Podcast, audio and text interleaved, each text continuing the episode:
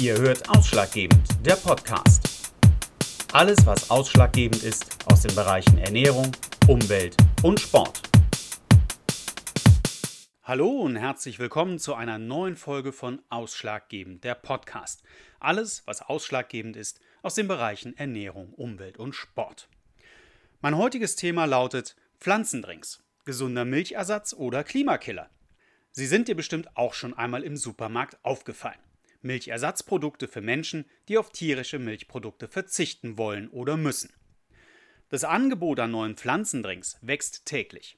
Sie sind aus Soja, Mandeln, Cashews, Reis, Lupinen, Hafer oder Kokos. Aber ist es überhaupt sinnvoll, Kuhmilch durch pflanzliche Alternativen zu ersetzen? Verfügen sie über vergleichbare Nährwerte und was ist mit dem Umweltaspekt? Diesen wichtigen Fragen möchte ich mit dir heute einmal nachgehen und die unterschiedlichen Produkte einmal genauer ansehen. Fangen wir doch zuerst einmal mit dem Produkt an, das wir durch Pflanzendrinks ersetzen wollen, die Kuhmilch.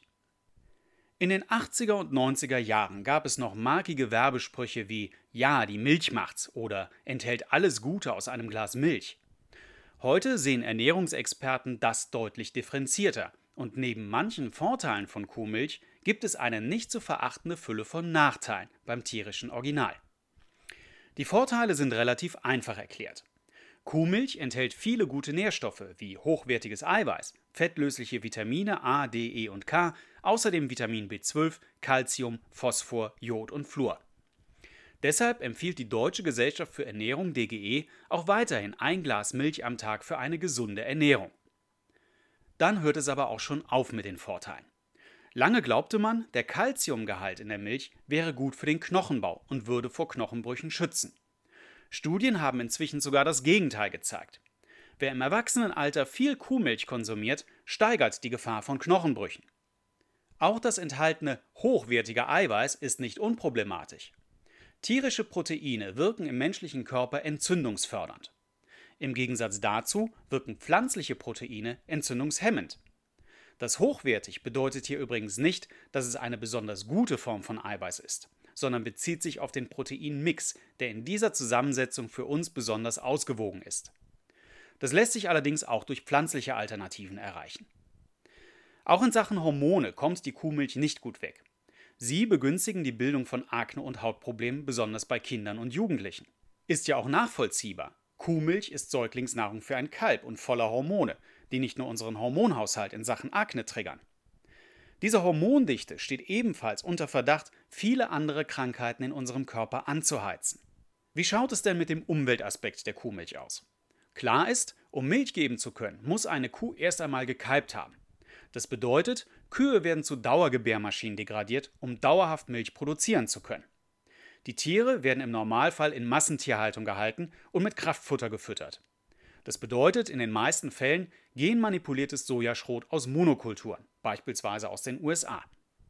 Die Herstellung von einem Liter Kuhmilch hat im globalen Durchschnitt eine Klimawirkung wie rund 2,4 Kilogramm Kohlendioxid. Zum besseren Verständnis, so viel entsteht auch bei der Verbrennung von einem Liter Benzin. In Deutschland ist die Bilanz etwas besser mit nur rund 1,3 Kilogramm Kohlendioxid. Diese Bilanz kommt zusammen durch die Futtermittelproduktion, die Tierhaltung und den damit verbundenen Nebenprodukten wie Gülle und Verdauungsgasen von Kühen.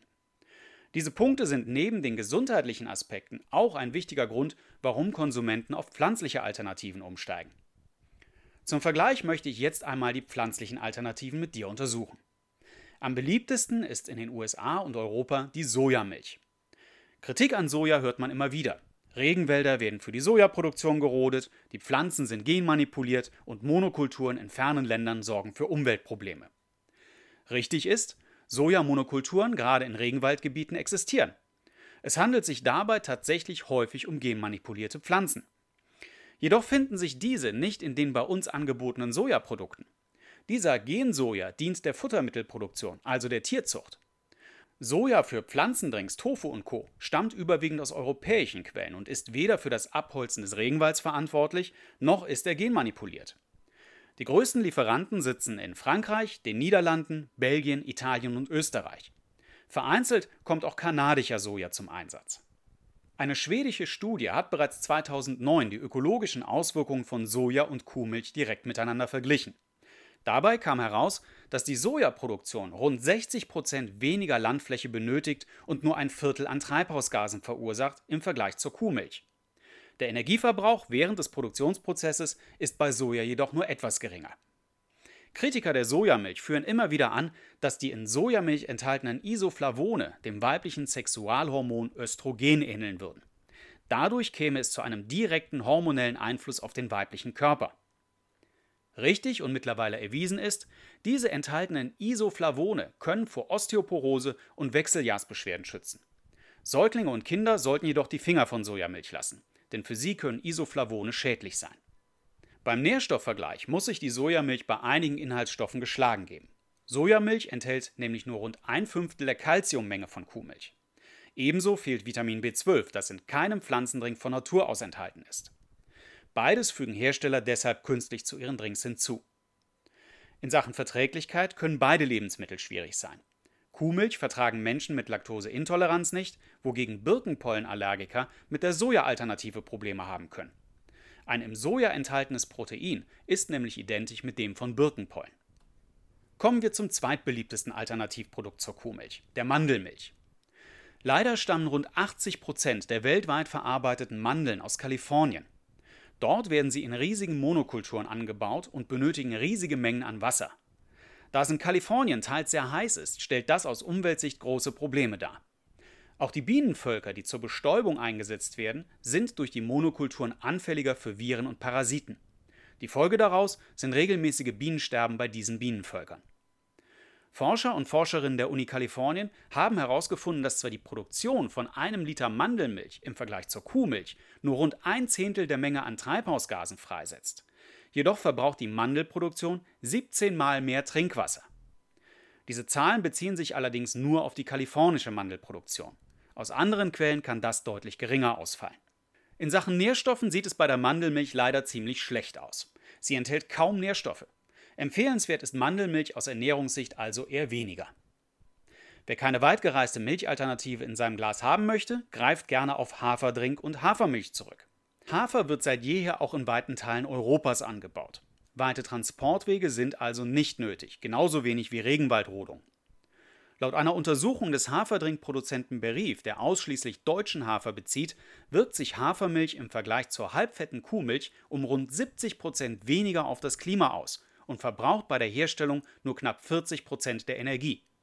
Der Flächenverbrauch ist um fast 80 Prozent geringer. Für glutenunverträgliche Konsumenten ist der Getreidedrink unter Umständen problematisch und er enthält leider auch deutlich weniger Nährstoffe als das Kuhoriginal. Auch hier setzen Hersteller Nährstoffe meist künstlich hinzu. Positiv ist, dass Haferdrinks ohne zugesetzten Zucker auskommen und von Natur aus süßlich schmecken. Wem das alles nicht schmeckt, kann es einmal mit Reisdrink versuchen. Er ist gut für Allergiker geeignet, enthält nur wenige Kalorien, jedoch kaum Proteine, Ballaststoffe, Vitamine oder Kalzium. Problematisch ist ebenfalls, dass Reis in fernen Ländern produziert wird. Wird der Reis nass angebaut, entweicht Lachgas in die Luft und durch Fäulnisprozesse wird Methan freigesetzt. Beides Treibhausgase, die um ein Vielfaches schädlicher sind als CO2.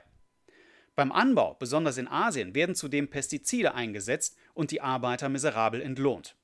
Nährstoffe enthält das Wasser-Reis-Gemisch am Ende auch kaum noch.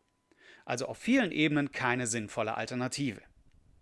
Eine noch geringe Verbreitung bei den Pflanzendrinks haben Produkte aus Kokos, Lupinen und Cashewkern.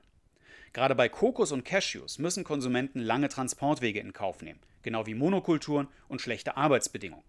Lupinen hingegen werden auch in Europa angebaut, finden aber noch kaum Einsatz als Proteinquelle in Milchgetränken. Hersteller Love reichert seine Produkte leider mit zahlreichen Zusatzstoffen an, was den Gesundheitswert des Pflanzendrinks wieder in Frage stellen dürfte.